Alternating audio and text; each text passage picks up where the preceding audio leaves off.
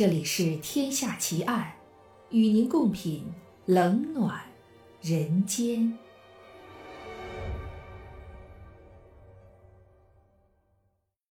这里是喜马拉雅 FM，各位听友，大家好，我是暗夜无言。您现在收听到的是《天下奇案》，今天为您带来的案件是俄罗斯棋盘杀手奇案。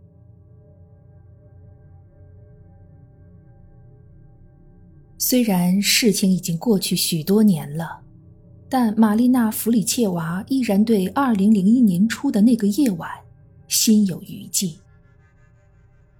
那时她年仅十九岁，刚从外地来到莫斯科不久，生活拮据，而且怀着六个月的身孕。那天，在位于莫斯科南郊的卡霍夫斯卡亚地铁站附近。弗里切娃遇到了亚历山大·皮丘什金。这个地铁站是当地酒鬼们的聚集地，因此皮丘什金热情地邀请弗里切娃跟他喝一杯。随我来，我有一些走私过来的好东西藏在树林里。皮丘什金说：“眼前这个拥有一头褐色头发。”衣着整洁得体的陌生男士，面容亲切，举止温和。弗里切娃稍微踌躇了一下，便跟随着他向附近的比茨维斯基公园走去。比茨维斯基公园是许多莫斯科人钟爱的地方，它距离这座城市的中心区域并不远，却拥有占地面积高达二十二平方公里的野生森林。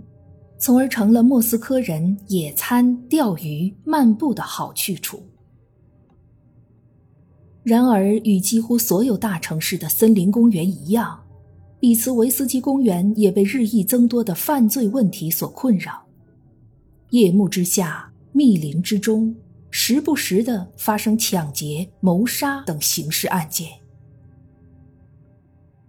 让弗里切娃没有想到的是。刚走进森林，外表看似温文尔雅的皮丘石金变成了一个恶魔。他一把揪住弗里切娃的头发，狠狠地打他，最后把他推进了附近的一口污水井里。那口污水井深约六米，弗里切娃拼命挣扎了一个多小时，才侥幸从井里爬出来。在森林中艰难地挨过一夜之后。他被几名早起晨练的妇女发现并解救。由于对皮丘石金过于恐惧，在此后很长一段时间里，弗里切娃都不敢对人们讲述他的真实遭遇，只是说自己不小心落入了污水井中。在皮丘石金看来，弗里切娃是极其幸运的一个。二零零一年至二零零六年间，他自称共对六十三个目标下手，其中绝大多数受害者都被他杀死，尸体也被推入那口污水井中。皮丘什金出生于一九七四年，他的童年并不幸福，在一个单亲家庭中长大。并且长时间被母亲放在一所主要接收穷人孩子的寄宿学校里。后来，他和祖父生活在一起，总算得到了一些关爱。祖父去世后，皮丘什金似乎一下子失去了精神寄托。虽然回到了母亲身边，但他对母亲并没有什么感情。在学习和工作之余。他将绝大部分时间都花在了离家不远的比茨维斯基公园里，带着一条宠物狗在那里散步。那条狗死后，他将它隆重地安葬于公园内的一处森林里。七十岁的斯韦特兰娜·莫特耶科娃和皮丘什金住在同一座公寓楼里，在他眼中。皮丘什金是一个懂礼貌、有点多愁善感的人。他总是叫我斯维塔阿姨。莫特耶科瓦说：“他非常爱动物，如果一只宠物不幸死了，他会非常伤心。”然而，绝大多数熟悉皮丘什金的人都没有意识到，这个年轻人有一个极为狂暴和冲动的内心世界。一九九二年，十八岁的皮丘什金第一次杀了人。他试图说服与他同龄的同学奥吉丘克和他结盟，组成杀人搭档。在遭到拒绝之后，皮丘什金立马决定单干。第一个被拿来练手的对象，就是这位可怜的同学。他将对方从公寓楼的高层推下，导致对方死亡。警方对皮丘什金进行了审问，最后却认定那名同学是自杀身亡。这使得皮丘什金逃过一劫，而且从此之后，皮丘什金以为自己受到了上帝的眷顾。于是，从二零零一年起，正式开始实施恐怖的杀人计划。皮丘什金酷爱国际象棋，他计划每杀死一个人，便在家中棋盘的格子上放一枚硬币，直到填满全部六十四个格子。这样，他就能轻松超越俄罗斯最臭名昭著的连环杀手安德烈·齐卡提罗。创下的记录。安德烈·齐卡提罗在一九九二年被控谋杀了五十二人，其中以妓女和儿童居多。奇卡提罗极为残忍，通常在杀人后将受害者的尸体肢解，有时甚至将肢解后的尸体吃掉。负责对比茨维斯基公园连环谋杀案进行调查的检察官尤里表示，皮丘什金一直梦想超越奇卡提罗，从而在历史上留下自己的印记。不过，和奇卡提罗不同的是，皮丘什金的谋杀对象主要是中老年男子。他往往假装邀请对方喝酒，把他们骗到比茨维斯基公园的森林里。趁其不备，使用大锤或铁管从背后猛击他们的头部，直至将他们打死。他行凶的地点大多位于他那条宠物狗的墓地附近，而由于很多被害者老人缺亲少友，所以警方很少接到报案。从2001年初到2006年6月。皮丘什金用类似的手法，至少杀害了四十九名无辜者，只有弗里切娃等三名受害者侥幸逃生。十多具受害者的尸体被他留在作案现场，其余尸体都被抛进污水井里。二零零五年十月一个周六的下午。三十一岁的男子尼可莱·沃若毕夫的尸体在比茨维斯基公园森林深处被发现，头骨被砸得粉碎，一只空伏特加酒瓶深深插入伤口，脑浆溅得四处都是。一个月之后，一位老人以同样的惨状沉尸公园。紧接着的三周里，又有两具尸体被发现。死者共同的特征就是颅脑后方被插入了伏特加酒瓶或者粗棍子，这就像是凶手打出的一张名片，上面有最嚣张的签名。比茨维斯基公园里的连环谋杀案引起了莫斯科警方的高度关注。他们曾经出动数百名警察，对总面积约二十二平方公里的森林公园进行地毯式搜索，希望找到更多遇害者的尸体，并抓获犯罪嫌疑人。一些警员曾经几次与皮丘什金相遇，并查验过他的身份证件，但却从未对他产生过怀疑。二零零六年二月二十日。莫斯科警方接到举报说，连环杀手又在比茨维斯基公园内出现。警方迅速赶到现场，并逮捕了一名年轻人。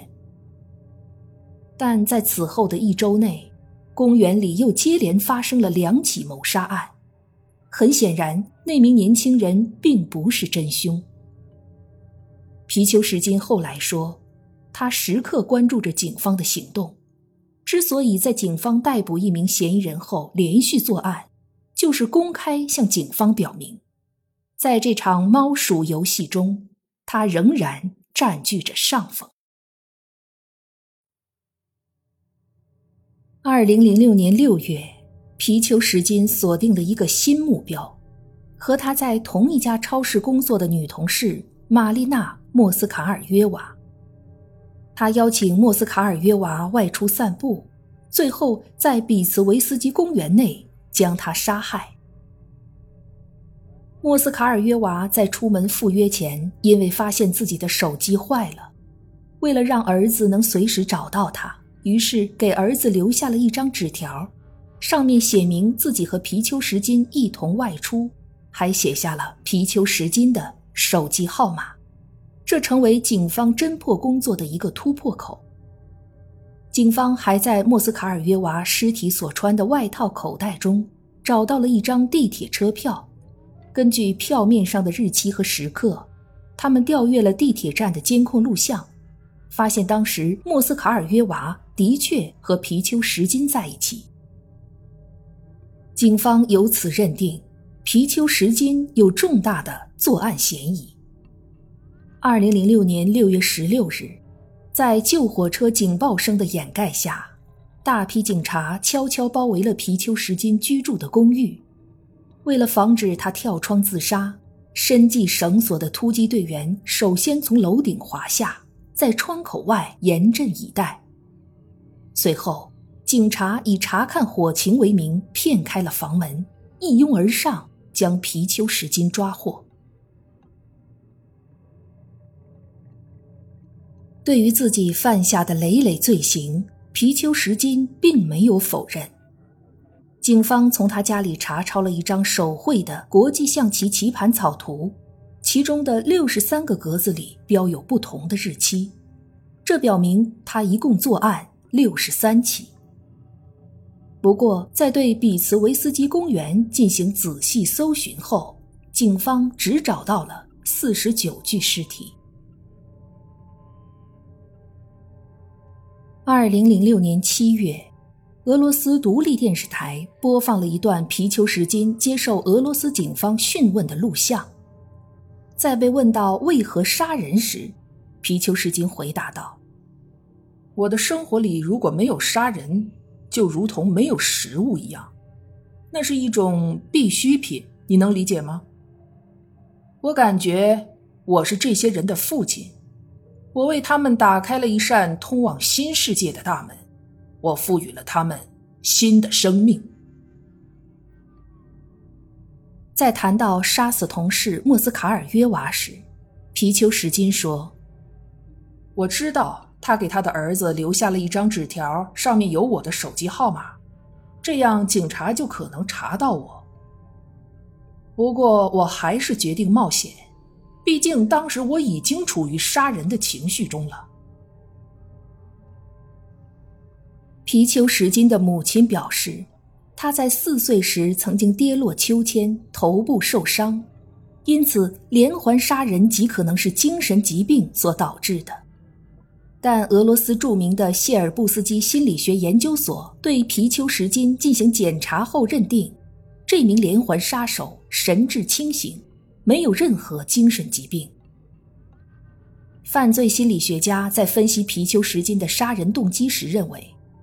皮丘石金自小缺乏关爱，曾经把祖父视为唯一可信赖的亲人。祖父的去世导致年幼的皮丘石金产生了一种被抛弃的感觉，于是产生了对祖父的仇恨。这可以解释为什么绝大多数受害者都是中老年男子。消灭地球上那些社会边缘分子，是我天赋的使命。被捕之后，皮丘什金曾如此公开表示。这位自成天命的杀手特别喜欢一种名为金维列斯的伏特加酒，多名受害人的伤口中都曾经发现这种伏特加酒酒瓶的碎片。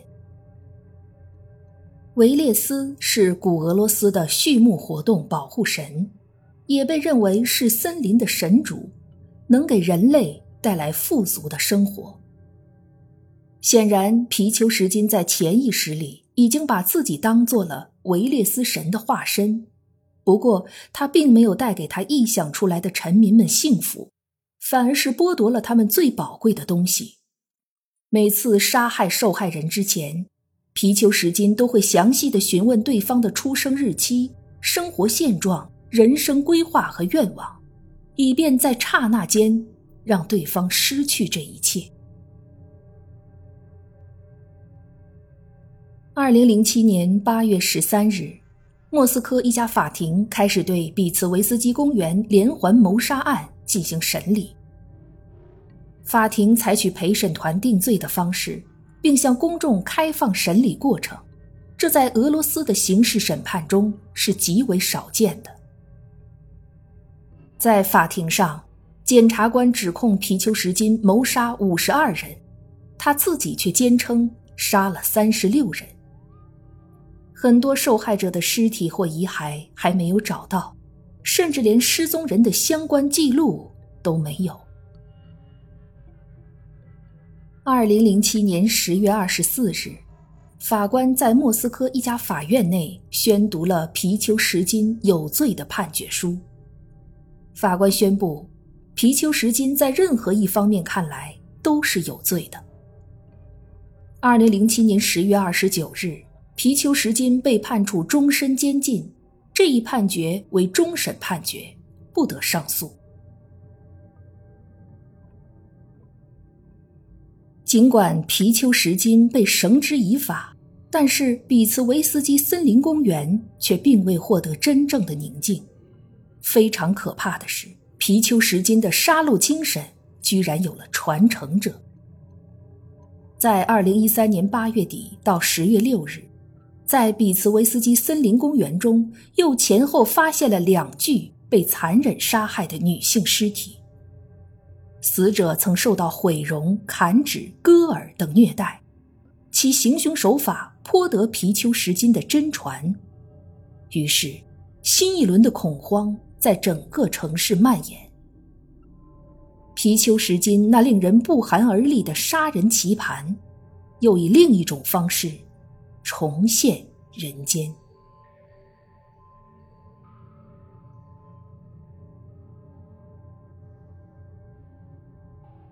这一集的节目到这儿就结束了。如果你喜欢我的节目，请关注我或订阅我的专辑，谢谢。我是暗夜无言，让我们下一集再见。